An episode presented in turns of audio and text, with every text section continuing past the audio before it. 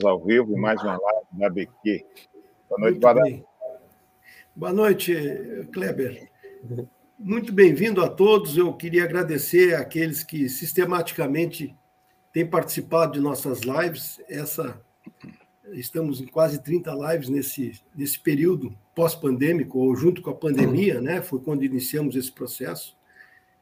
E nós agradecemos muito a presença de vocês, que têm nos prestigiado durante todo esse tempo. E eu quero também dar as boas-vindas aos nossos amigos que estão aqui dirigindo essa live, o Kleber, companheiro desde o início, criador das lives da BQ, eu sempre refiro dessa forma, o nosso colega Oswaldo Coelhas, que é um dos debatedores, depois o nosso convidado, o Ricardo Bella, é, ambos engenheiros que vão falar de um tema que é impactante, Sociedade 5.0, o impacto da tecnologia e da espiritualidade na qualidade de vida no trabalho.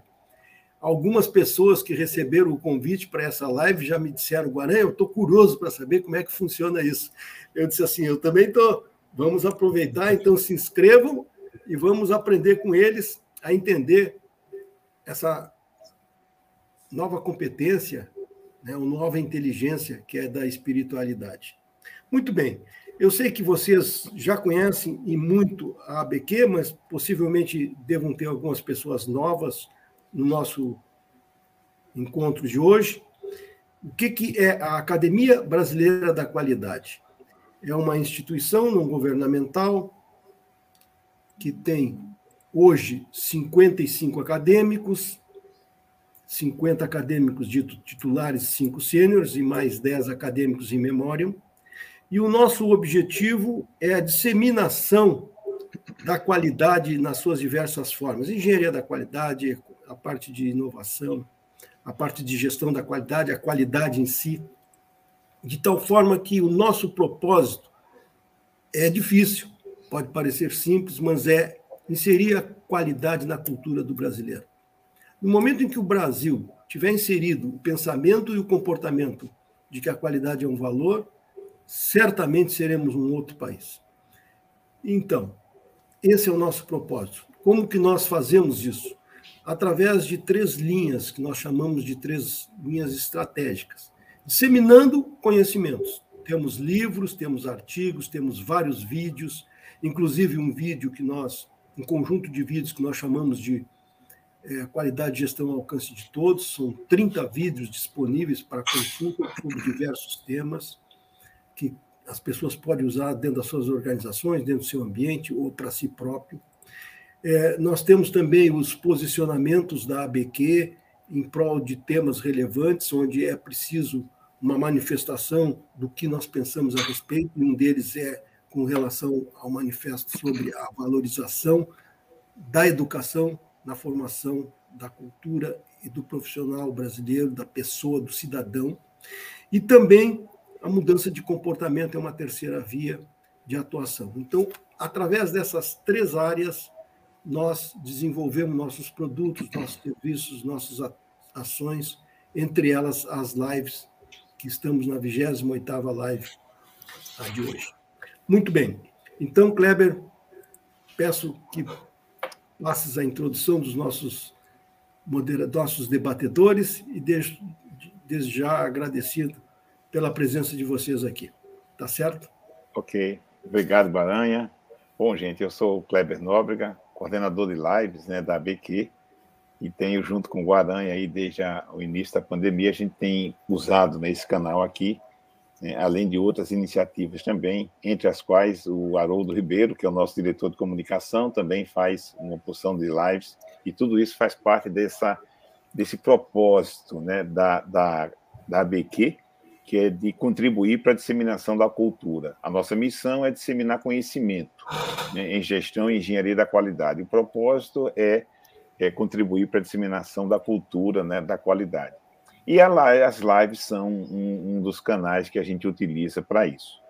As nossas lives, ela, a de hoje, nós vamos discutir Sociedade 5.0, o impacto da tecnologia e da espiritualidade na qualidade de vida no trabalho e como o Guaranha disse, dois engenheiros né, falando sobre espiritualidade deve ser alguma coisa muito interessante que a gente vai poder, né, a gente vai se deliciar com vocês, a nossa audiência também, que é a razão de ser das nossas lives. Muito bem. Ah, nós gostamos sempre de fazer a observação de que a, a opinião dos debatedores moderadores não representa necessariamente a opinião institucional da Academia Brasileira da Qualidade. Nós temos a nossa liberdade né, de ir e vir e opinar, cada um de nós, em relação ao tema que está sendo discutido. A nossa live funciona da seguinte forma: eu faço uma, uma introdução de cada um dos debatedores, em seguida o Ricardo, e aí o Ricardo já faz uma fala inicial né, sobre o tema, algumas considerações iniciais. Na sequência, eu trago o nosso segundo debatedor, que é o Coelhas, que é um colega nosso, acadêmico também. O Coelhas também faz a, as suas considerações iniciais. E depois a gente vai para a parte mais rica da live, que são os debates, para os quais nós convidamos você, né, que tá, está nos assistindo, a contribuir, a perguntar, a comentar, porque essa é a parte mais interessante né, das nossas lives. Bom, sendo assim, eu vou trazer então o nosso primeiro convidado né, de hoje, o Ricardo Luiz Fernandes Bela. O Ricardo é professor de Engenharia de Produção na Universidade Federal Fluminense, Unidade Rio das Ostras. Tem doutorado em espiritualidade nas organizações, atua com, em sistema de gestão, tem uma experiência profissional em sistema de gestão e atua também com soluções de projetos de capacitação de pessoas. Ricardo, seja muito bem-vindo. É uma alegria muito grande para nós ter você hoje aqui na live da ABQ. Obrigado, Kleber. Boa noite. Boa noite, Eduardo. Boa noite, Queijas. É um prazer estar aqui com vocês. É... Nossa, foi assim uma honra receber o convite né, e poder participar de uma live da, da ABQ, né, a Associação Brasileira, ou seja, é, olha o impacto disso, né? Então eu me sinto muito prestigiado de estar aqui participando. Eu agradeço muito ao professor também, o Oswaldo Queiras, né? Sem ele isso não seria possível, né? Ele que acreditou nesse tema há, há alguns anos atrás, né? Lá em 2016, né? A gente começou a falar sobre isso.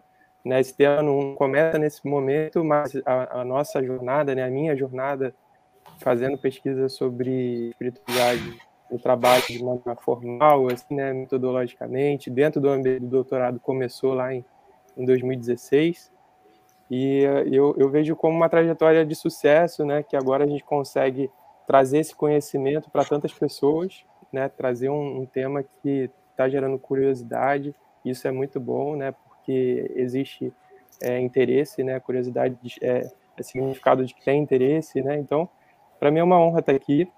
Muito obrigado. É, agradeço aí. E passo a palavra novamente né, para o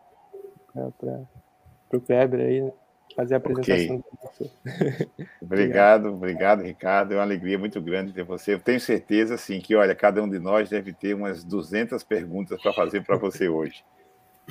É, eu tenho até uma história interessante para contar sobre um tema inovador que também foi objeto de umas pesquisas que eu fiz no passado, mas deixa para hora do debate. O nosso segundo debatedor de hoje é o nosso colega acadêmico, né, Oswaldo Coelhas. O Coelhas é, é graduado e tem um mestrado em engenharia civil e tem o um doutorado em engenharia da produção. É professor titular na Universidade Federal Fluminense e, e é, foi e é o criador do LaTeX, né, na Federal Fluminense, onde realiza cursos de MBA, mestrado e doutorado em gestão. E o Coelhos hoje está estreando nas lives ABQ, apesar de ser um acadêmico, né? Coelho, seja bem-vindo. Ok, obrigado. É um prazer estar aqui acompanhado honrosamente pelo Ricardo Bela. Esse garoto tem futuro. Ele já tem presente, né? Vai ter mais futuro ainda. E o nosso presidente Eduardo e o Kleber, nosso companheiro aí das leads da ABQ. É, eu, a primeira vez que eu vi a expressão espiritualidade nas empresas foi um congresso em Curitiba, onde a Federação das Indústrias do Estado do Paraná estava promovendo a disseminação do, da metodologia de espiritualidade nas empresas, onde existe uma, uma metodologia com autores internacionais, inclusive, que trata da implantação de, de espiritualidade das empresas como alavanca de aproveitamento do, do histórico de vida das pessoas, de maneira que as, os, os problemas são eleitos, é, estabelecido um sonho onde a empresa quer chegar, e a partir desse sonho, cada um já identifica, cada grupo, né, são separados em grupos, cada grupo com uma temática, e cada componente de grupo estabelece quais são as suas virtudes é, desenvolvidas ao longo da vida e quais são as suas é, características pessoais, né? suas forças, suas fraquezas, de maneira que os projetos são é, relacionados com as virtudes dos sujeitos que estão participando do grupo. Então, isso projetado no, no, no interior de uma empresa pode alavancar, aproveitando as características pessoais dos trabalhadores, dos componentes da equipe, é, os projetos em função e adaptado às características pessoais, à história das pessoas, né, naquilo que elas foram vencedoras, aquelas dificuldades que elas tiveram. Então, moldar os projetos de acordo com a característica, com o talento e com a competência, e tudo isso denominado espiritualidade. Dizer, o Ricardo vai detalhar mais a, mais a miúdo né, o que, que é espiritualidade, o que, que ele imagina que é espiritualidade das empresas, mas eu aprendi que o somatório de todas as competências, de todos os aprendizados que a pessoa tem ao longo da vida, é, a sua experiência pessoal, sua intuição, né, que é o somatório de experiências, tudo isso é voltado para o sucesso, para a realização de um projeto. E a ideia da sociedade 5.0 é exatamente moldar as soluções humanas utilizando-se da tecnologia é, tão necessária para maior produtividade da manufatura 4.0, porque até então eu nunca tinha ouvido falar de sociedade 5.0. Eu ouvi falar porque foi a, Ana Cristina Limongi que falou. Eu falei, uai, tá, é novidade, então vamos, vamos falar de sociedade 5.0.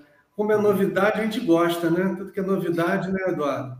A gente vai, vai atrás, né? Vai buscando, porque para ser novidade vai alavancar alguma, alguma força, algum poder é de criação das pessoas. E aí a sociedade 5.0 é, é, na verdade, é o aproveitamento da ideia da manufatura 4.0, que trata dos algoritmos para programação, da, da, do, da, da, programação mesmo da produção da internet das coisas, da inteligência artificial, mas para solucionar os problemas humanos, né? para localizar postos de saúde, por exemplo, localizar maior vigilância pública em determinado bairro onde estão havendo maiores quantidades maiores de, de, de assim, incidentes, de acidentes, né? Então toda essa essa manifestação da necessidade humana exige uma tomada de decisão que é a sociedade 5.0 que vem propor então essa nova sociedade. Ponto. Falei, se exagerei, desculpe. Não, de forma alguma. Está muito bacana. Guaranha, agora vamos para os debates, né? Muito bem. Debates são as perguntas, é isso? Isso. É, então, é, eu vou tentar fazer um, uma pergunta assim que está na mente de muitos acadêmicos, nossos colegas, Oswaldo. Ok. É, que é basicamente o seguinte: é, Quando, quando se fala na espiritualidade na empresa, é, leva, não, leva-se em conta o tipo de religião ou é algo mais separado, não tem nada a ver, é uma característica pessoal associada a valores, crenças e princípios que aquela pessoa tem e que não tem nada a ver com a religião ou eventualmente possa ter. Essa é a questão. Como é que esse tema espiritualidade ele é tratado? Ele é tratado é, correlacionado a uma religião ou correlacionado ao indivíduo é, íntegro, o indivíduo como cidadão, como praticante de bons valores e identificando, vamos dizer assim, com um propósito seu da própria organização. Ou, ou seja, como é que as organizações enxergam isso? Associado a uma religião, associado a um valor, associado a um grupo de pessoas? É, existe implantar a espiritualidade numa empresa, assim como implantar um sistema de gestão, por exemplo? Né? Nós, engenheiros, implantar sistema de gestão, tem a ISO, tem o modelo MEG, tem. Aí a pergunta: olha, existe implantar um sistema de gestão que desenvolva a espiritualidade das pessoas numa organização? Isso é uma besteira que eu estou dizendo ou é uma possibilidade, se não hoje, no futuro? E aí, Ricardo, a bola está com você.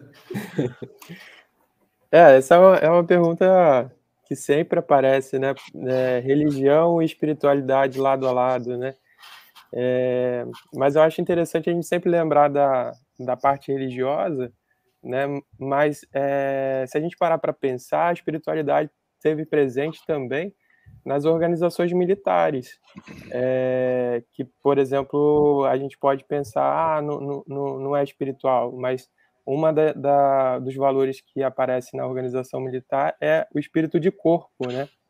Então, tá lá escrito espírito de corpo, né? Então, e o poder que isso tem para que uma organização militar atinja os seus objetivos, né? Então, é, durante aí a, a, história, né, o que a gente tem de história, a espiritualidade veio sendo conduzida por organizações religiosas, veio sendo conduzida por dentro das organizações militares, né, com esse viés de espírito de corpo, na, nas organizações religiosas mais com esse viés do indivíduo, né, para que o indivíduo pudesse desenvolver a sua espiritualidade individual, né, mas é, no contexto da organização, essa espiritualidade durante muito tempo, né, em especial a gente coloca o horizonte aí da, da modernidade, né, de, de 1900 para cá, né, quando a gente ensina, né, quando eu ensino, dou as aulas aqui de engenharia, bota esse marco ali da administração científica para cá, para a gente ter um, um, parâmetro mais próximo do que a gente está considerando.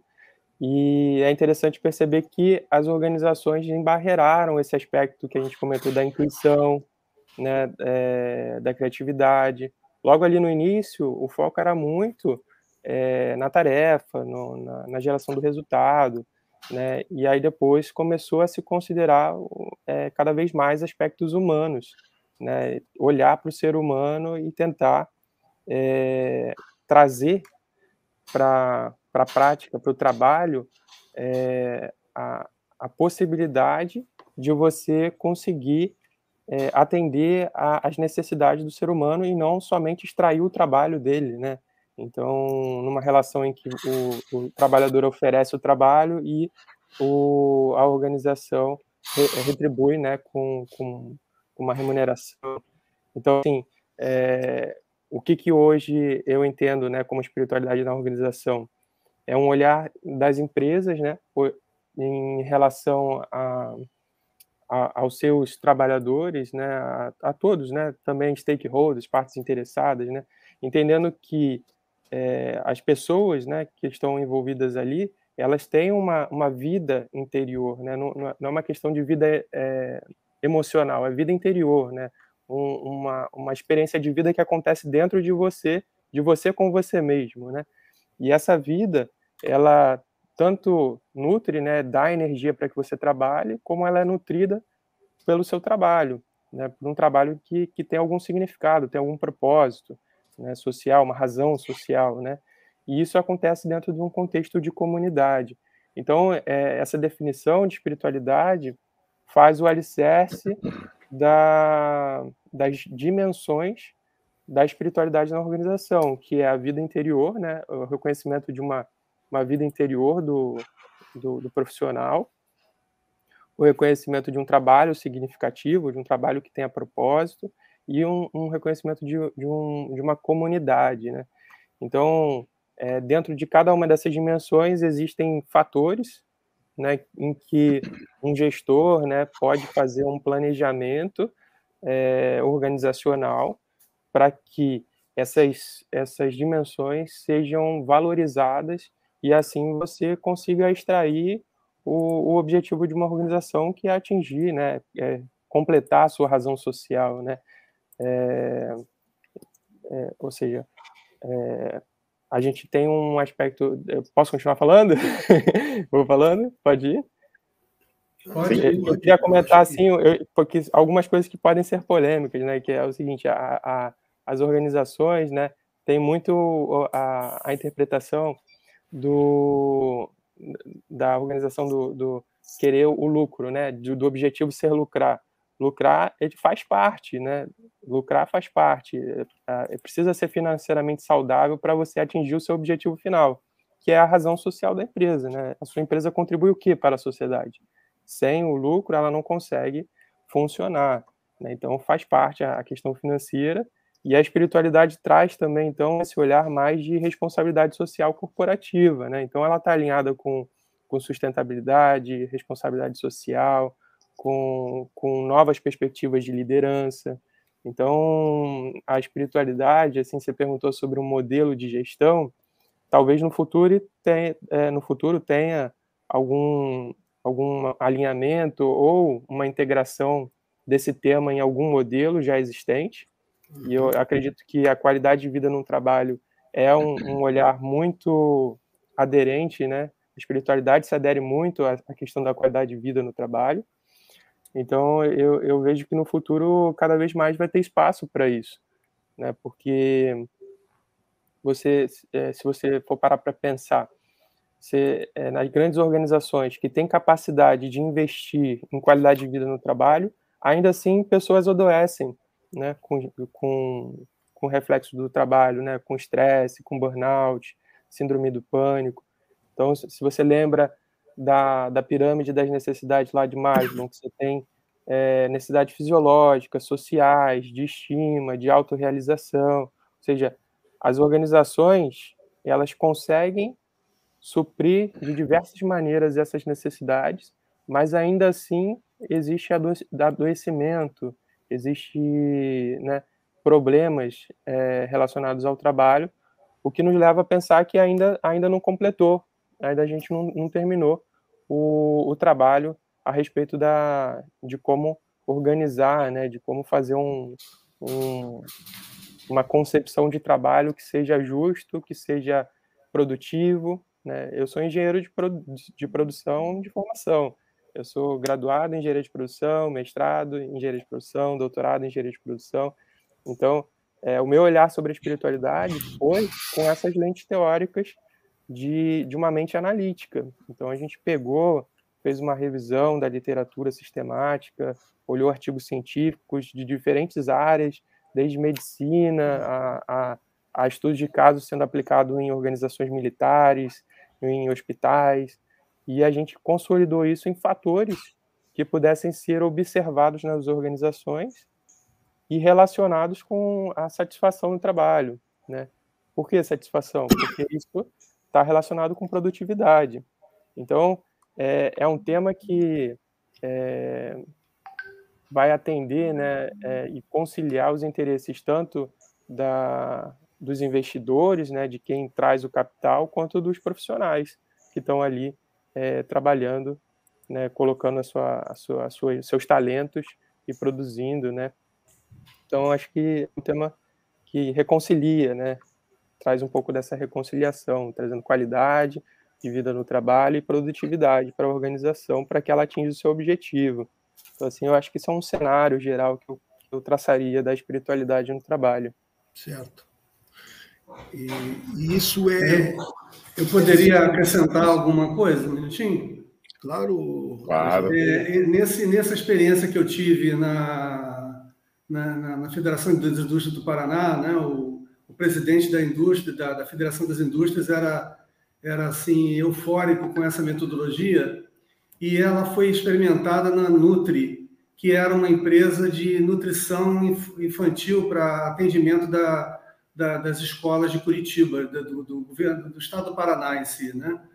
E essa empresa, de, depois de um determinado momento, ela houve uma concorrência, ela perdeu e ela simplesmente ficou sem serviço.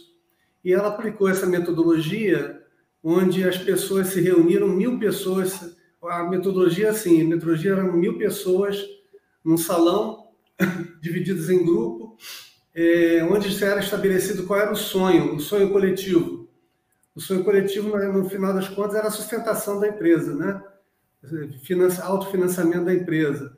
Sim. E a partir dessa, dessa, dessa evolução, né? Primeiro estabelece o sonho, depois o caminho, depois o design, depois. Então, tem uma metodologia, Guaragna, de, de implantação, isso de alguns autores. Eu tenho uma aluna minha, ex-aluna minha de mestrado da Petrobras, foi a primeira antes, foi a antecessora do Ricardo. Uhum. Ela veio falar comigo, é, ela, ela, é muito aderente ao budismo. Aí eu falei assim: nossa, mãe, vai querer acender uma vela aqui, vai querer é, plantar, plantar alguma religião aqui na academia. Mas que nada, ela me comprovou, ela fez uma pesquisa é, muito enriquecedora da, da, da, literatura científica publicada em periódicos é, altamente capacitados, qualificados, né? E ela, ela foi o primeiro trabalho que eu orientei com a espiritualidade nas empresas. É um trabalho teórico feito de revisão da literatura, não teve uma, um estudo de caso como o Ricardo fez, mas era um trabalho muito denso, né? E para montar a banca foi a maior dificuldade, né? Porque ninguém queria comprar a ideia. Uhum. Falava que o nome era espiritualidade das empresas, o pessoal fugia como quem foge da cruz, né? Então, foi assim, eu tive que apelar para minhas relações pessoais para poder é, é, justificar a presença de determinadas pessoas na banca, que no final das contas a banca valida, né? ela dá o, a chancela para aquela ideia que está sendo gerada. Sim. Mas já existe em si, na metodologia, não com o nome de espiritualidade, mas com outro nome, metodologias aproveitando os conceitos de espiritualidade das empresas. O conceito que o Ricardo usou na tese dele é, já está presente em metodologias com todo um PDCA, é basicamente um PDCA aplicado à implantação de soluções nas grandes empresas não associados ao problema, mas às virtudes da empresa. Então, a, a metodologia ela se baseia ao, ao, ao passo que o MASP, ele, o MASP, é metodologia de, de, de solução de problemas, né, da, da qualidade, ela localiza o problema e parte para a solução aplicando ferramentas. É, a metodologia da espiritualidade das empresas, ela localiza as virtudes da empresa e a partir das virtudes elas estruturam os projetos de alavancagem do desempenho da empresa. Então, para responder um pouquinho a sua pergunta, Goragna. Sim, é, é, eu imagino que isso deva ser, como é novo, né? É, é um construto em construção, né? Porque tu não tem, vamos dizer assim, é, tu não tem uma história é, para recortar. Os estudos de caso são poucos, certo? Poucos, é. Então, é, a gente sempre tem, eu, eu tu estava falando, eu estava me lembrando, é, que a gente, quando eu trabalhei na Copesul, uma empresa que eu dizia assim, a empresa tem alma, né? porque eram pessoas comprometidas e pensando exatamente assim numa energia positiva sobre as realizações que e, e motivações. Então, é, aí depois, mais recentemente, a gente ouve falar numa inteligência emocional, né, como uma das formas de inteligência, inteligência é, em vez de emocional, fora emocional, a inteligência espiritual, né? Então esse conceito de inteligência espiritual ele é aceito. Eu não sei se é tão recentemente, mas hoje se fala, ah, inteligência emocional, essa já passou já é take for granted, já, já todo mundo já sabe que existe. Agora, a, a inteligência espiritual, ela existe. Na bibliografia eu li alguma coisa, mas na prática é um conceito desenvolvido e adotado como um tipo de inteligência individual ou coletiva? A minha pergunta para vocês, a inteligência espiritual. Ou é muita bobagem que eu estou dizendo? Não existe isso. Queres? Posso, posso começar? Fala aí, Ricardo. Você está com a bola. Então tá. Você é meu, meu Pedro, meu Pedro, artilheiro do Flamengo. É, centroavante. É. Centroavante, é. Então, assim, é, é, esse, esse, esse lado da inteligência eu acho muito, muito legal. Assim, é, é a inteligência, para mim, é a capacidade de resolver problema. Né? Então, assim, é... o, o, existe uma, uma, uma teoria que amplia a nossa visão sobre a inteligência, que antigamente era muito focada na lógica, na inteligência lógico-matemática, né? O QI, né? O QI era muito focado na, na lógico-matemática. E essa outra é, teoria trouxe um espectro de inteligências, né? É, que vão cada vez mais se ampliando. Iniciou com 9, já foi para 10, acho que já está em 11, né? É, então, assim, inteligência intrapessoal, interpessoal, musical, é, existencial, é, é, lógico-matemática, linguística, financeira e por aí vai. Então tem lá, tem, tem essa, essa, essa inteligência espiritual, né, que eu, que eu diria existencial.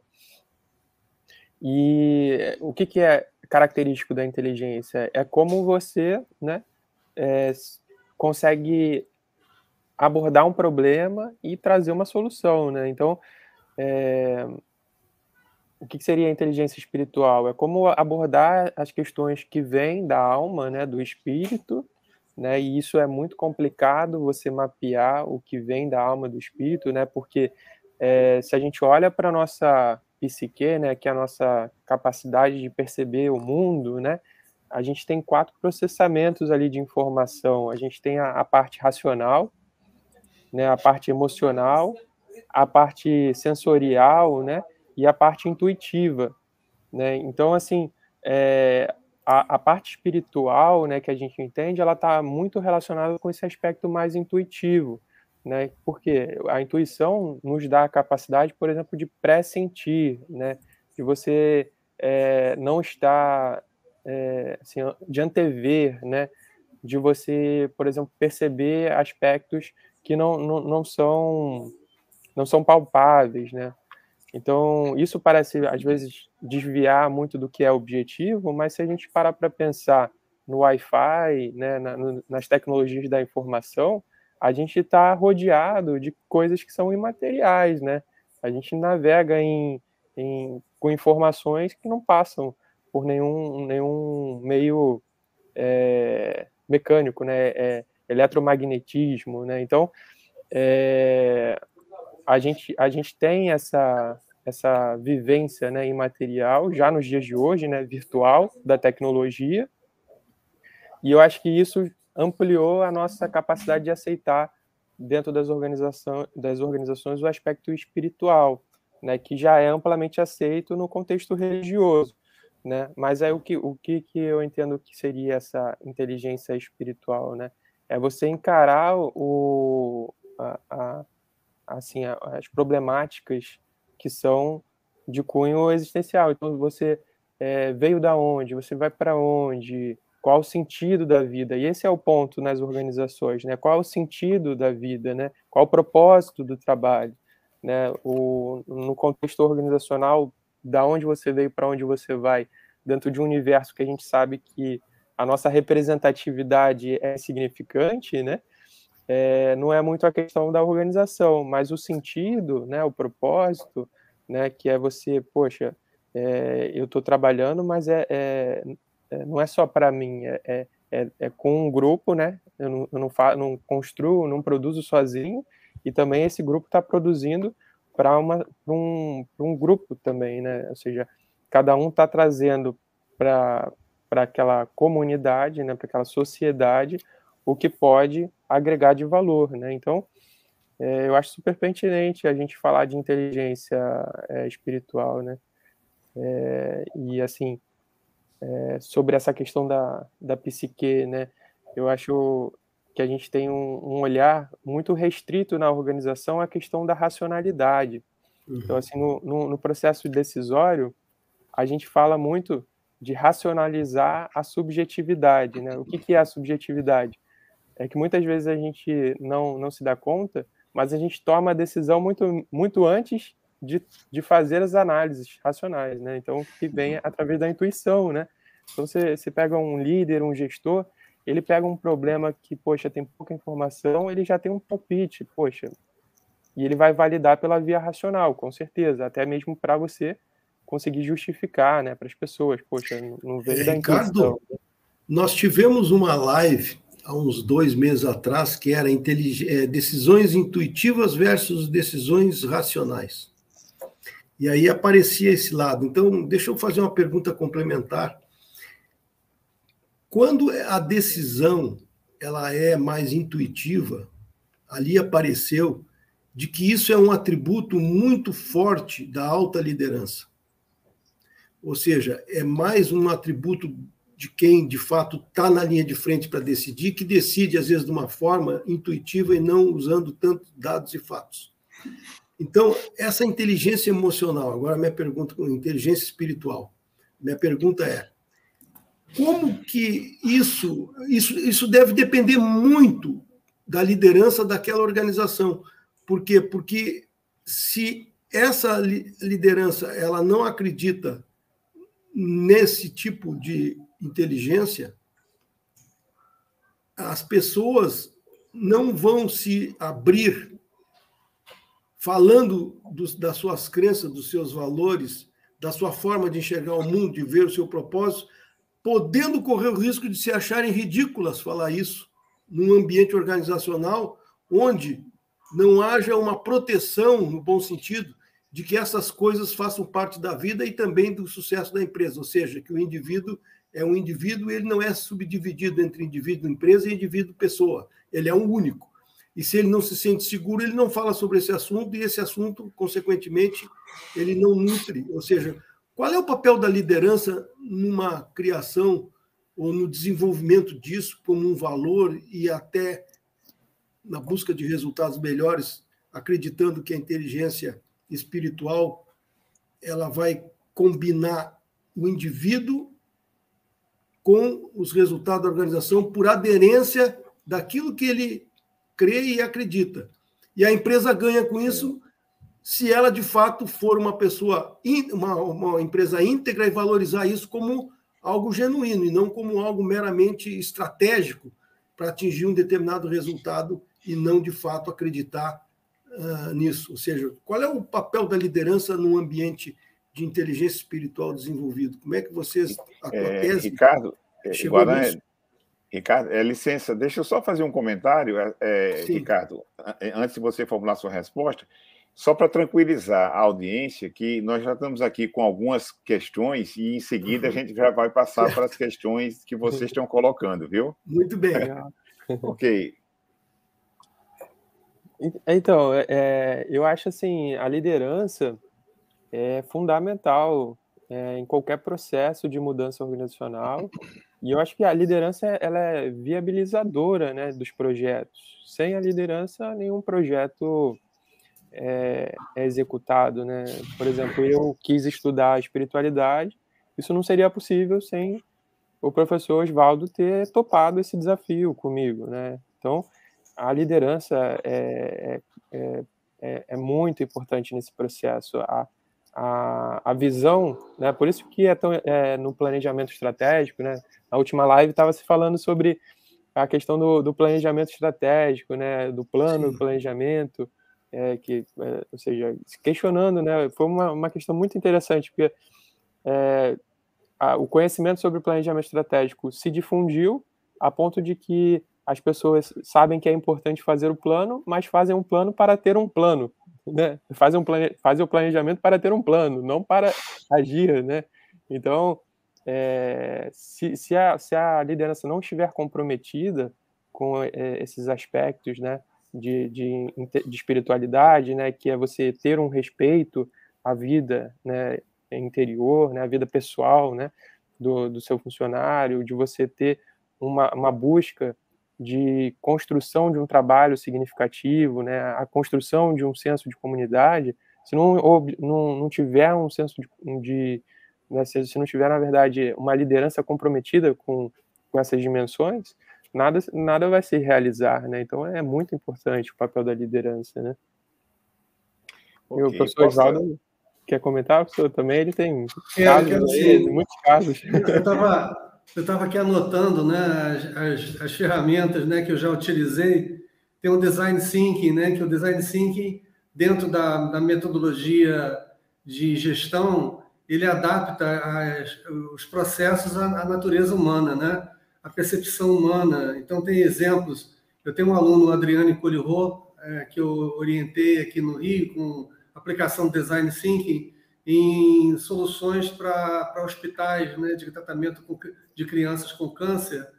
Então, a criança que estava amedrontada em entrar em determinados ambientes, então houve todo um estudo de adequação do design, do, do, da estética e do, da, da, funcionalidade dos ambientes onde elas receberiam a, o tratamento, de maneira a não assustá-las, né? Então, já existe uma série de, de ferramentas que integradas podem constituir, então, uma metodologia de implantação de um sistema de gestão. Aí nós temos que recorrer ao, ao Basílio, né, professor Basílio, nosso acadêmico querido, para estabelecer uma nova norma né, de, de implantação de, de uma ISO, ou Cajazeira, né? Cajazeira liderar uma ISO espiritual da espiritualidade. Da, da espiritualidade, né? Legal. Muito bom. É, Guarani, eu posso trazer Claro, vai. O, o Legal. sempre é prioridade.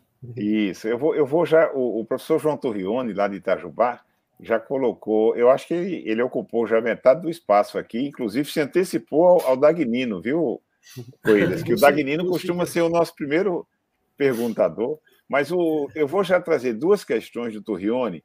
A primeira, Ricardo, ele pediu para você fazer uma Estava lá no início da sua fala ainda, né? Ele pediu para você fazer um, um resumo aí de, de, sua tese, e eu acredito que você até já tenha abordado um pouco esse assunto, mas acho que sempre dá para complementar com alguma coisa mais do, do que foi sua tese. E uhum. na sequência, eu já trago uma pergunta dele também, e aí já para tanto você como o Coelhas, que ele pergunta o seguinte: se entendemos a organização como um sistema vivo, Podemos falar em espiritualidade da organização? Interessante. Muito legal. É, é, João, né? João.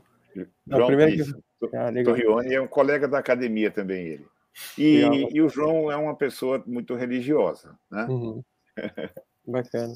É, então, eu, eu vou fazer uma breve, um breve resumo, né? Apresentar um breve resumo, mas eu vou convidar também o João a, a assistir é, lá no canal da.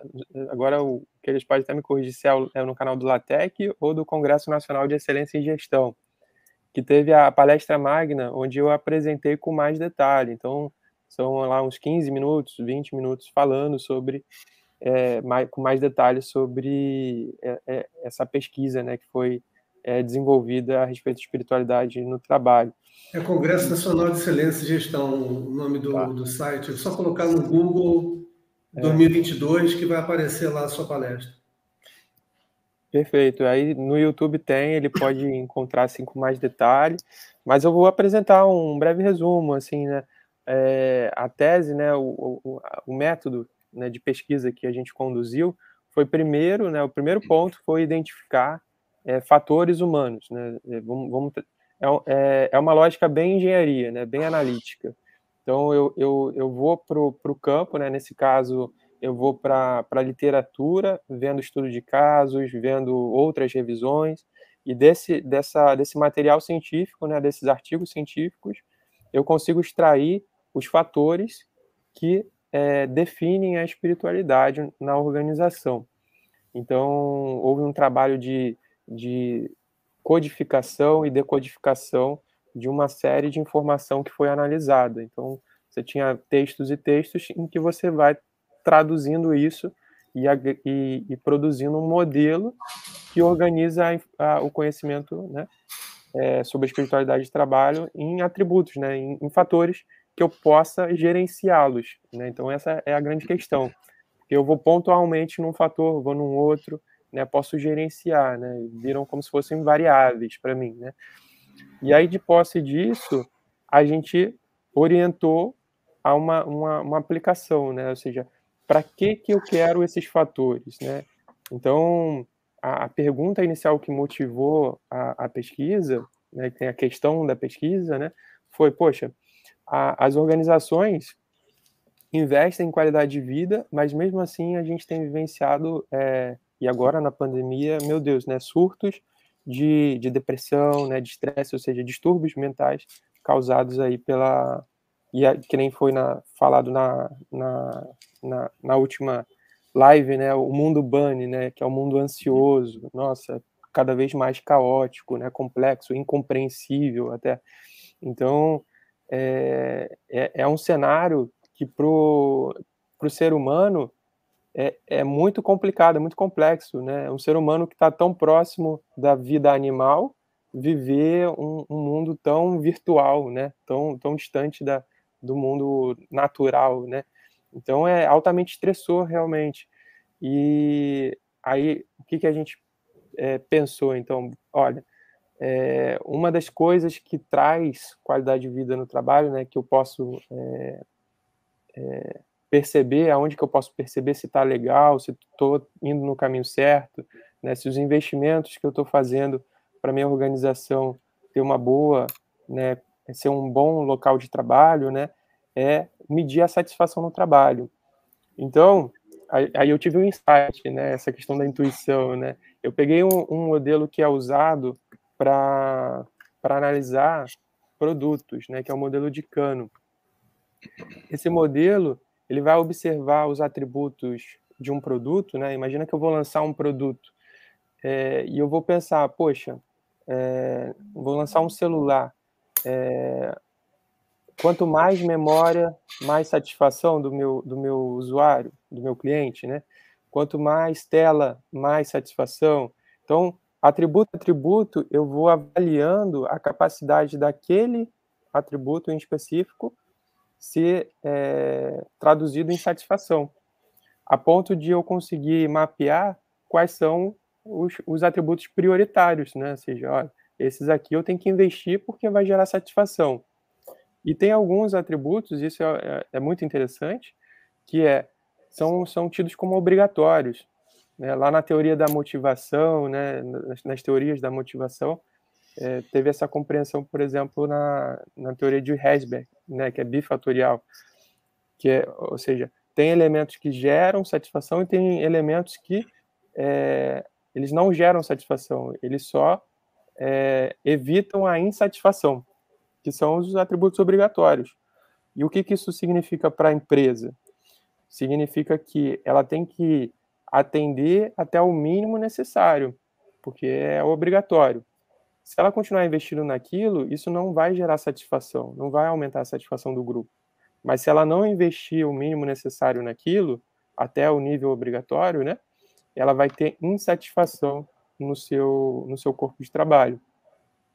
Então, é, foi uma pesquisa que foi orientado bastante à questão da satisfação, né? Então, é, a gente teve esse, esse, viés, esse olhar, né? aplicamos isso num estudo de caso, numa empresa de 100 funcionários, uma empresa de hidrografia do Espírito Santo, que trabalha lá no, Espírito, no porto lá em Espírito Santo, em portos no, no, no Brasil todo, e a gente conseguiu, né, com a resposta de 70% desses funcionários, mapear que fatores eram atrativos, que fatores eram obrigatórios, e, e conseguimos sugerir ações que aumentassem a satisfação do, do, do, dos funcionários naquela empresa, né? Então, é, esse é o grande resumo, né? Certo, ótimo, muito bom. Aí, na, na, na sequência, ele perguntou se entendemos a organização como um sistema vivo, podemos falar em espiritualidade da organização. É, é essa é uma pergunta também que é, eu, eu, até eu precisaria me aprofundar, vou, vou confessar. Mas é, se a gente para para pensar, né, é, o CNPJ, né, cadastro, é, você tem o, o, cadastro da pessoa física e da pessoa jurídica. Então você tem uma identidade organizacional, né? Então, é, se eu olho para a empresa, né, com seus valores, né, existe, né, aquela empresa que tem, o, o Guaranha falou, né, essa empresa tem alma, né? Então é, é um certo é, consciente coletivo, né? Uma imagem coletiva de um coletivo, né? Que é essa essa organização e ela vai ter presença e ela tendo presença ela tem vida e ela tendo vida ela tem esse lado espiritual que eu vou identificar, poxa, é, ela tem propósito, ela tem uma atuação, então eu consigo, né? É, diferenciar as empresas nesse aspecto, né, de mais espiritualizadas e menos mais espirituosas, vamos dizer assim, e menos espirituosas. Né? Uma pessoa espirituosa é uma pessoa radiante, né? Que, que emana o bem, né? Então, uma empresa uhum. espirituosa seria uma, uma empresa que emana o bem, que, que produz para a sociedade e, e, assim, engrandece, né? Faz a sociedade evoluir, né? Então, acho que seria eu, nesse sentido. Eu, eu poderia complementar, Ricardo. Eu trabalhei com uma antropóloga, antropóloga empresarial, é, Lívia, professora Lívia, é, sobrenome agora falhou. Barbosa? Lívia Barbosa. Você conhece, né? Sim, conheço. A Lívia Barbosa, Aliás, então. Depois, ela... eu...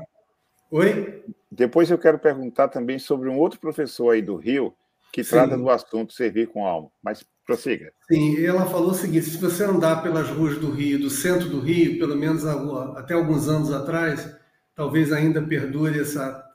Pela, pela vestimenta da pessoa, ele sabe se é da Petrobras, ou se é da Eletrobras, ou se é da, de, uma, de uma outra empresa qualquer que, é, que existe no centro do Rio, né? Quer dizer, incorpora, você incorpora o espírito da coisa, né? Você, você se traja um coletivo, né? Em função dos rituais, em função da, das lendas, né? Das lendas organizacionais que vinculam, né? A vestimenta, a forma de, de, de atuar e até os locais onde as pessoas vão se alimentar, né? Então, é, pode ser, podemos pensar nisso no, eu queria só complementar, né, que eu falei na, na, na, na experiência minha do, do, Paraná, da Federação das Indústrias, e a metodologia chamada investigação apreciativa. Com certeza botaram o nome de investigação apreciativa por causa do, do para evitar o nome espiritualidade, para não criar preconceito, né? Então, mas a, a, a, essência é exatamente aquela que eu falei de, de são quatro Ds, né? É, como o PDCA, a descoberta, o discovery, o sonho, o dream, o planejamento, o design e o destino de, de, em, inglês, né? Então são quatro Ds, então você visita cada uma dessas estações com metodologias próprias é, usadas na, na qualidade total, né? as ferramentas da qualidade usando as mesmas ferramentas. Então, é uma metodologia interessante é, para ser utilizada e atende ao que o, o, nosso presidente Eduardo perguntou naquela hora, se existia já uma metodologia específica, né? Uhum. Gozado que quando você falou da abordagem é, positiva, né, da espiritualidade, eu, olha, Coelhos, eu estou aqui com 12 perguntas minhas, viu? Eu estou me segurando para não fazer aqui, ah. mas eu anotei ali uma pergunta logo de cara, que era se, se a espiritualidade, na metodologia, vocês usavam investigação apreciativa, que é uma metodologia maravilhosa, é. muito boa, muito bom mesmo. Você já respondeu, então, aí. Então, tá Deixa eu trazer uma outra pergunta do Carlos Schauf, colega da academia também, que ele diz assim: as novas gerações não estariam demonstrando maior interesse por oportunidade de trabalho com significado numa comunidade, com sentido de alegria e de respeito pela vida interior proposta da espiritualidade organizacional? Com certeza, eu acho que está tá muito alinhado ao espírito da época, assim, né? Vamos dizer assim, né? o espírito da época. Eu acho que é, o, o, é, estudar a espiritualidade organizacional e como vários outros temas, né? Tem, tem um momento certo para que você vá entrando com os assuntos, né? Então, é, acho eu, eu entendo que essa geração ela está muito orientada a essa questão de, de propósito, né? Ela pensa muito a respeito de propósito, porque é, é uma geração que vivenciou é, a oportunidade de escolher muito o seu trabalho, né? Então, é, o que você quer da vida, o que você quer ser quando crescer, né? O que era muito diferente de, no, das épocas anteriores, né? Em que você é, provavelmente seria, seguiria a linha da sua família, né? Então, o seu pai vai te ensinar o, o teu trabalho, né? Então, a gente chegou num, num momento em que as possibilidades são enormes, e aí falta um, um, uma direção, né? E o propósito dá exatamente essa questão da direção. E aí a espiritualidade também traz um, um ponto interessante que essa direção vem da onde? Né? Ela vem inicialmente de dentro, né? Que aí é você explorar os seus pontos fortes. Então, quando é, a gente observa lá a, a, o jovem, né, tentando fazer uma escolha de vida, né, de profissional, é, ele tenta se fazer uma, um autoconhecimento, né, então cada vez mais o autoconhecimento também está disseminado. Então ele faz um trabalho né, interno para tentar se perceber e assim se orientar para o ambiente de trabalho. Então eu, eu vejo como a espiritualidade também é, trabalhando nessa, nessa linha, né? É, de atender a, a expectativa da, da, da força de trabalho que está entrando no mercado, né? dos jovens que estão entrando no mercado, né? que, que também tem muito essa necessidade de pertencimento. Né? Então, vem a organização não somente como o lugar onde eu vou tirar o meu sustento, mas vem como um, um quase como uma, uma família, né? Tem um senso de pertencimento, de conexão, né, e querem é, extrair daquela, daquela vivência uma experiência muito positiva, né? não só é. extrair o seu sustento. Né? E deixa então eu fazer uma pergunta agora para o Oswaldo em relação a isso, relacionando a tecnologia. Né? A gente sabe, pelo menos, vamos dizer, quando tem uma revolução industrial, num curto espaço de tempo, há um, uma perda de postos de trabalho em função das novas tecnologias, por pessoas não terem capacidade de acompanhar. Mas, ao longo do tempo, há substituição e entrada de novas competências em função das tecnologias que vieram e a sua evolução. Ou seja, há até uma compensação. Não são os mesmos que perdem que ganham a empregabilidade, mas a tecnologia em si ela tem essa característica, certo? Aí a minha pergunta: com esse propósito de vida das pessoas, dos jovens, e tendo uma dificuldade de ter empregos para todos.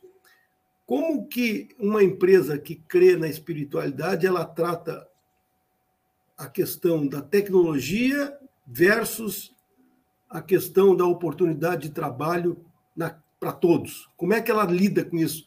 Porque em determinado momento ela deve fazer um redesenho, um, uma redefinição é, para ela se ajustar à nova tecnologias, novas competências, nova competitividade. Isso é natural das organizações, não é uma crítica. Mas, ao mesmo tempo, para uma organização que leva muito em consideração as pessoas, também é uma responsabilidade de assistir bem essas pessoas que não acompanham a evolução da empresa. Como é que isso transita na cabeça de pessoas que têm elevada espiritualidade e um poder de decisão, às vezes, um tanto antagônico entre o progresso e, eventualmente, é, demissão de algumas pessoas por falta de adequação a essa evolução? Eu acho que a empresa, ela, eu acho, não, eu, pelo, pela minha experiência, né, a empresa não pode se furtar a, a atender uma, uma, uma tendência de te, tecnológica qualquer, seja de sistema de gestão, seja de matéria, de uma, de uma, uma tecnologia mais dura, né? É, eu trabalhei assim que eu, que eu entrei na UF, eu trabalhei numa, num projeto de melhoria da produtividade de uma concessionária de serviços é, no estado do Rio de Janeiro. E eu acompanhei um presidente de uma empresa, foi em um determinado momento foi descoberto que houve um desvio de recursos, então as pessoas envolvidas no desvio de recursos, elas iam ser demitidas. Daí, eu, coincidentemente, no dia da comunicação da demissão dessas pessoas, eu estava lá na sala do presidente e ele, com muita sabedoria né, e com muita honestidade, ele pediu desculpas aos, aos, aos, aos sujeitos que estavam sendo demitidos, né? porque ele falou que foi falha dele, como líder da organização, não ter percebido que algo estava de, de dissonante da filosofia que ele implantara, que era cuidar das pessoas. Quer dizer, então sempre vai haver um, uma dissonância, uma, um erro, né? porque todos nós somos humanos erramos. E ele pedia, ele até chegou a chorar né? no, no momento de despedida do funcionário, é, pedindo perdão ao sujeito porque estava sendo demitido e a culpa ele sentia que era parte dele. porque ele não tratou de determinados fatores organizacionais, culturais, que permitiram a insatisfação e levaram a pessoa a furtar, né, desviar os recursos. Né? Então, a tecnologia ela se faz presente. Né? Então, é uma, uma, uma, houve um debate também nessa mesma empresa. Nesse debate, estabeleceu-se que uma pessoa ele, ele, dividiu a empresa em núcleos, que ele chamava de, de núcleos atômicos, algum nome parecido de maneira que as, as, os setores vendiam serviços uns para os outros. E elas, cada departamento poderia ser, ser uma, ter um CNPJ autônomo, de maneira que ele poderia prestar serviço à empresa. Em determinado momento, o objetivo dele é que o departamento de contabilidade adquirisse competência, segurança e autonomia a prestar serviço a outras empresas iguais em funcionamento ela adquirisse tanta autonomia, tanto conhecimento, tanta experiência, que ela passasse a ser uma prestadora de serviço daquela empresa mãe e prestadora de serviço de outras, até concorrentes da empresa. Né? Então, é, e isso levou ao enxugamento, porque cada departamento queria ficar com, com uma, uma, um quadro enxuto né, de pessoas. E ele falava o seguinte: eu não posso fazer nada. Quer dizer, a visão dele era humanista, a, visão dele era de valorização das pessoas, mas ao mesmo tempo era de encaminhamento para um modelo irreversível. Então, se há um modelo irreversível, que é a aplicação da tecnologia, a própria sociedade vai se encarregar de, o próprio governo, políticas públicas vão encarregar de cuidar do ser humano. Eu, eu, a minha visão, a empresa não tem essa capacidade de prover é, cuidados amplos, gerais e restritos para toda a população. Eu não sei o que, que o Ricardo pensa a respeito. Eu concordo, querido. Eu acho que, que é, é eu ia, eu posso dar uma sugestão de, é, de documentário. Tem é, indústria americana. Eu vi já. Nossa, é, é, é bem, é bem isso, né? Encarar essa questão da, das culturas, né? Porque espiritualidade envolve cultura também, né? Porque envolve valores. Então, é, é um tema é, muito interessante também é... para você abordar através da espiritualidade. Deixa eu aproveitar e só fazer aqui uma questão de ordem, né? porque assim o, o debate está tão bacana e tão tranquilo, viu? tão espiritualizado, que o tempo passou e eu ainda tenho mais pelo menos aqui umas duas perguntas da audiência. É, a gente pode passar um pouquinho do, do, do horário? Pode, pode sim. Ok, bacana. Inclusive está chegando gente. Já ó. concordou em pagar hora extra. Então, Pronto. para satisfação da espiritualidade dos palestrantes aqui. Uma coisa interessante com eles, olha, está é, chegando será, gente, é, rapaz. Será, será em moeda podre, lembra disso? Não, é, é, aquela, aqueles créditos que o governo tinha assim que não valia nada, será em moeda podre. Então, deixa eu trazer uma pergunta do Dagnino, que ah, hoje. Dagnino, eu estava sentindo falta da, da pergunta do Dagnino. Não, mas ele fez, ainda mais é, a provocação que o Coelho fez, né, de fazer uma ISO para a espiritualidade. Ele traz aqui a seguinte questão. Poderia detalhar até que ponto a empresa pode e deve de explorar a vida interior termo que você usou né, dos seus empregados. Ele fez isso, Ricardo, durante uma fala sua, tá? Essa uhum. questão. Perfeito. Assim, a, esse, é, eu, não, a gente não vai poder projetar aqui, né? Mas a, a vida interior, ela considera o, o, esse aspecto, né, esse fator propriamente dito, né, de, de um de um, um, uma vida que acontece dentro de você, né, movimento é, da, da, da, sua mente, né, que envolve sentimentos, sensações, pensamentos, né, mas também envolve outros três fatores, que são valores, identidade e pertencimento. E então, assim, o, a parte de valores é um, é, um, é um fator que se conecta muito com a cultura da empresa, né, com a identidade da empresa, que também tem a identidade da, do indivíduo, e a questão do pertencimento.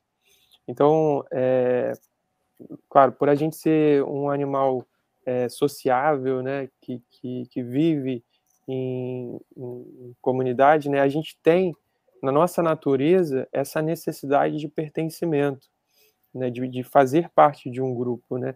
Então daí vem é, vários medos que a gente pode enfrentar e, e, e, e, sofrer, né, com ansiedade a respeito disso, né? Medo de, de, sair, de, de ser demitido, medo de ficar sozinho, né? Tudo isso envolve questões psicológicas, né? Que, que derivam desse fator que pode ser trabalhado é, organizacionalmente, né? É, uma das questões que agrega agrega aí ao pertencimento é a estabilidade, né? Se você consegue construir estabilidade no emprego, né, isso fortalece o senso de pertencimento. Né? Então, se, se não há um medo muito grande de ser demitido, o funcionário ele consegue né, é, ter um, um planejamento pessoal né, que envolva o seu desenvolvimento profissional dentro daquela organização. Então, por mais que hoje, no, no nosso cenário é, moderno, exista uma, uma, uma mobilidade né, entre você pode sair de uma empresa para outra com, com maior facilidade, mas esse aspecto de pertencimento ainda assim está presente né, no, dentro da, das expectativas né, de, um, de um ser humano. Né? Então, você tem o lado, né, dentro desse, dessa dimensão né, do, da vida interior, a empresa pode trabalhar muito é, a respeito né, dessa questão da estabilidade, em relação à identidade, muito em relação à questão do respeito, né, em relação aos valores, também a questão do respeito aos valores pessoais, mas também no processo seletivo, né, de você conseguir trazer para sua organização, para sua organização pessoas que estão alinhadas a essa organização, até para que você consiga construir um, um senso de comunidade, né? Então, é, se você não tem essa capacidade de é, que na organização militar se fala em adestramento, né? Porque na organização militar você tem um, uma, uma possibilidade maior de colocar todo mundo na mesma base, né? Você faz um adestramento, todo mundo acaba tendo os mesmos valores porque todo mundo é educado a ter aqueles valores. Mas no contexto organizacional, eu já não tenho tanta é, possibilidade de fazer esse, essa, essa educação, né, de construção de valores, né. É, então, é, eu preciso trabalhar bastante com o processo seletivo para conseguir trazer as pessoas que estão alinhadas com essa organização. Então, acho que são esses pontos assim os principais. É, é, é, é a questão do, do, respeito, que também tem muito a ver com, com as expectativas da, da, dessa nova força de trabalho, né, que, que, que, tem, que quer mais liberdade em relação à sua identidade, então, isso trabalha, por exemplo, com a questão da inclusão e diversidade, diversidade em vários níveis, né? diversidade cultural. Então, é um tema que dá apoio a outros temas também. Né? Bacana. O Guaranha, eu acho que nós estamos descobrindo uma coisa interessante hoje, viu? A audiência está aumentando Está chegando gente agora, porque nós, para quem não sabe, nós estamos fazendo a nossa live hoje às 19 horas, normalmente era às 18. É. Parece que a audiência cresce à noite. E está chegando mais perguntas aqui. Eu vou trazer uma questão aqui do, do João Turrione. Ele tinha colocado uma outra questão, além daquela lá, é, quando ele diz o seguinte: podemos afirmar que a espiritualidade busca fortalecer o relacionamento entre as pessoas com certeza também. Uma das dimensões né, que a gente aborda aqui no, é a questão da pessoalidade, né, conexão. Né? Então, assim, no, no, lado da dimensão da, é, da comunidade, né, que é o senso de comunidade, eu vou trabalhar a questão do clima organizacional, do ambiente e da conexão né, entre as pessoas. Então, é, uma, uma, um, uma das questões né, que, que o Queiras comentou, né, do método de investigação apreciativa, né, é, para você construir, chegar no nível de discutir sonho, discutir visões, né, o, o Eduardo Garanha comentou sobre é, a pessoa que pensa diferente do grupo não se manifesta por medo de ser combatida, né? Então, poxa, se eu, se eu percebo que todo mundo tá, tá com uma linha de pensamento e eu tô divergente, eu sou a minoria, eu não, eu não vou levantar para falar, né? Para que isso aconteça, é necessário que eu crie um ambiente propício para isso. E o nome dessa, de, desse ambiente é um ambiente que é chamado de vulnerabilidade, em que as pessoas estão dispostas né, a se conectar verdadeiramente, né, honestamente, sinceramente, né, sem a, a, questão das máscaras, sem o, o olhar de, é, poxa, eu vou julgar você de acordo com a sua roupa, é, e a partir desse, desse pré-julgamento que eu faço, eu já começo a ter concepções do que você tem de crenças, do que você vê, a sua visão de vida, sem antes é, te escutar, sem antes dialogar com você. Então, são barreiras que são criadas antes mesmo de haver o diálogo e que acabam por dificultar o diálogo, né? Por, por na verdade, impedir até o diálogo, né? A gente poderia dizer assim, né? Então, é, contribui nesse sentido também. É, Guaranha, eu vou trazer uma última pergunta da audiência e aí eu devolvo né, para você ir fazendo os encaminhamentos Sim. ali. Mas eu vou só fazer uma observação. É, é uma pergunta para você, viu, Keilas? Sim. É uma pergunta aqui do Márcio Miggs. Eu queria só fazer uma, uma observação. Aquela hora você falou da Lívia Barbosa, é, anos, muito tempo atrás, eu conheci, quando o Guaranha falou de empresa com alma, eu me lembrei do professor Paulo César Mota. Eu não sei se ele era da Federal Fluminense ou da PUC, mas ele é do Rio de Janeiro. E ele escreveu esse livro, Servir com Alma. Muito bom. Foi ali que eu comecei a despertar para o assunto servir. Eu tenho feito pesquisas nessa linha. É, inclusive, quando eu, eu, até pouco tempo atrás, eu fui professor de programa de mestrado em administração. E quando eu comecei a estudar esse tema com eles, com eles eu mandei para alguns artigos e congressos no Brasil. Rapaz, eu passei uns dois anos e meio tendo recusa porque que história é essa de servir, de comportamento servidor, de empresa servidora, né? Aí eu mandei para o POMS, lá em Orlando. Rapaz, tudo que era artigo que eu mandava para lá era aceito. Aí eu digo, opa, que coisa interessante. Quer dizer, no Brasil eu não estou conseguindo, porque não tinha um Papa trabalhando o assunto, não era um assunto cientificamente, é, fazia parte da comunidade científica, Aí eu comecei a fazer publicação lá fora. Depois, aí a gente desenvolveu uma série né, de pesquisas nessa linha. E aí, falando em pesquisa, o Márcio Miggs faz uma provocação. Só, só uma aqui. observaçãozinha. Pois não, é, pois não. Kleber, é quando nós começamos a trabalhar pesquisando responsabilidade social nas empresas, né? É, nós, é, nós, eu, eu tive contato com o pessoal de ciência política na UF e eles não tinham, alguns professores não tinham espaço para discutir responsabilidade social em ciência política.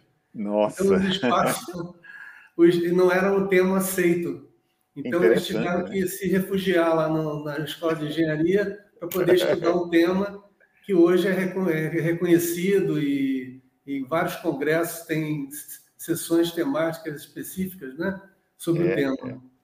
Não, interessante, né? E aí o, o, tema espiritualidade, olha, eu tô, eu tô, a gente vai precisar conversar depois sobre isso, que é um uhum. tema que realmente eu, eu, trabalho muito o espírito de servir também nas empresas. Mas o Márcio Miggs faz uma colocação aqui que eu acho que essa vai para você, Keilas.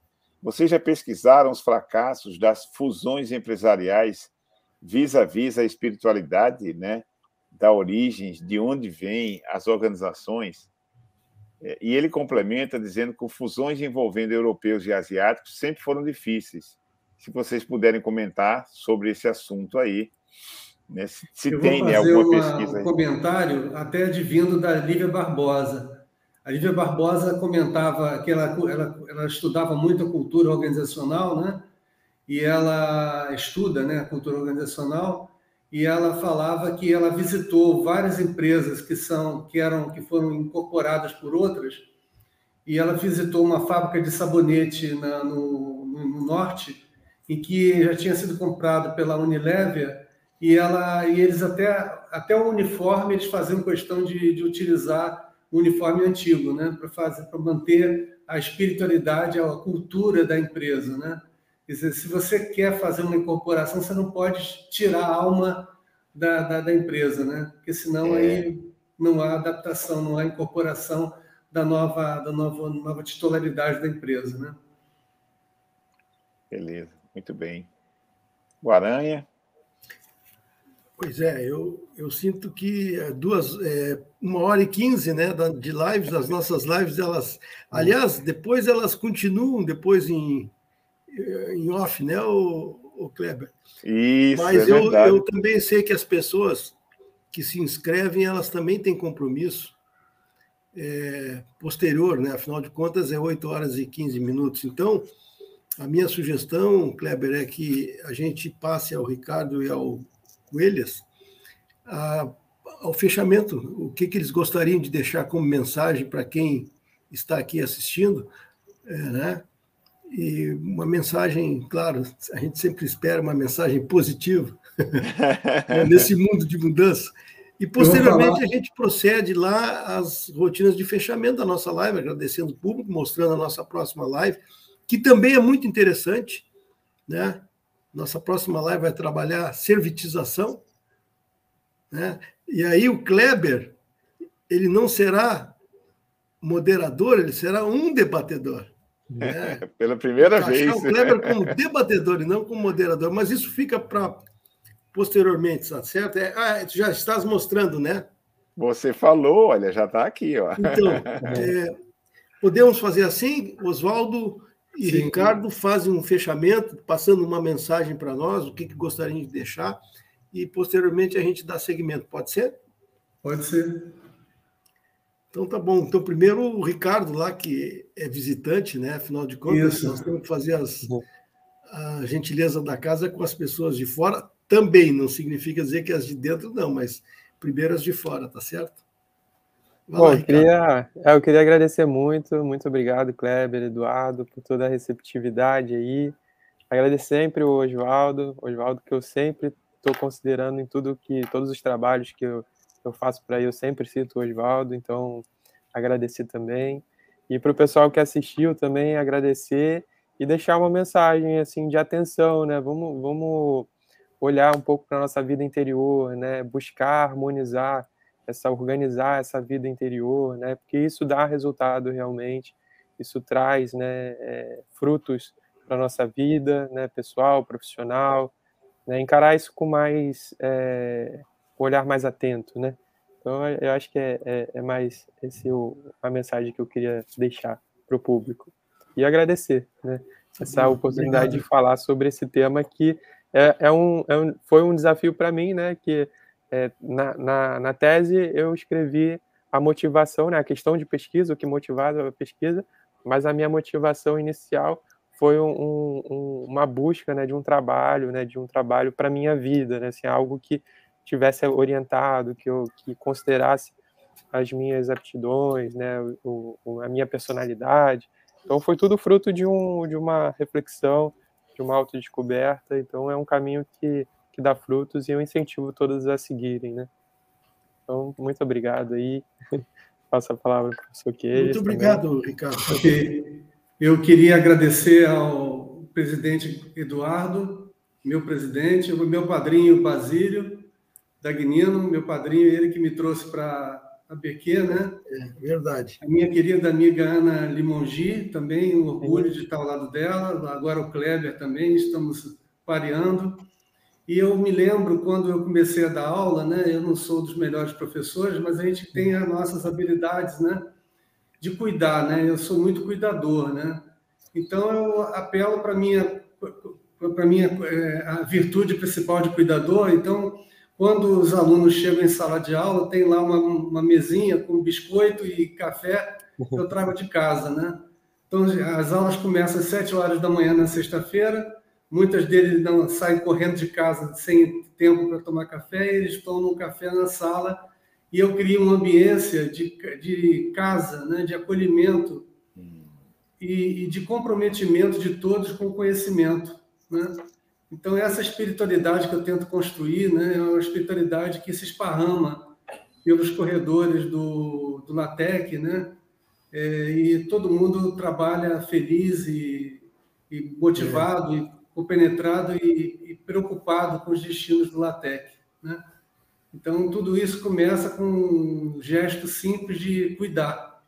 Eu acho que a empresa para ser espiritualizada, ela tem que ser a cuidadora do, do, das pessoas que estão dentro dela. Legal, muito bom. É verdade, essa característica tua a gente já notou na BQ. não é isso, não é isso, Kleber?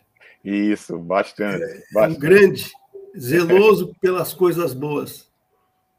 E sempre se colocando a serviço de. Sempre. Né? sempre. Agora, vamos dizer claramente, ele entrou na BQ e já assumiu a coordenação dos trabalhos da medalha João Mário Silag Mérito à Qualidade. Em seis meses ele disse: Não, deixa comigo. Está lá o Oswaldo. E fazendo com carinho isso, né? Parabéns, obrigado, Oswaldo, pela tua dedicação. Vou deixar em público aqui. Pela tua dedicação à ABQ e pela vontade com que tu faz as coisas para nós. Obrigado. Para nós todos, ABQ. Obrigado. Bacana, muito bem. Então, Kleber, passo para ti fazer tá o devido fechamento. É isso, gente. Que live bacana. Uma coisa interessante. Vocês veem que, olha, trabalhar com espiritualidade é, traz tranquilidade, porque que harmonia e que ambiente acolhedor, a maneira como o Ricardo e o Oswaldo hoje conversaram conosco. Olha, eu, se eu não tivesse interesse em, nesses temas de servir a hospitalidade, eu ia virar um fã, mas agora eu vou ficar mais ainda. Então, muito obrigado a vocês. A gente convida vocês à próxima live que vai ser a última live do ano, né, e aí na qual eu vou atuar como, como debatedor, né, juntamente com o Henrique Rosenfeld, um, um colega da época em que eu fui professor na USP, lá em São Carlos. A gente vai conversar sobre servitização. Então, muito obrigado a todos vocês, mais uma vez, Ricardo, Oswaldo, e a audiência, obrigado pela participação de vocês. Até breve, gente.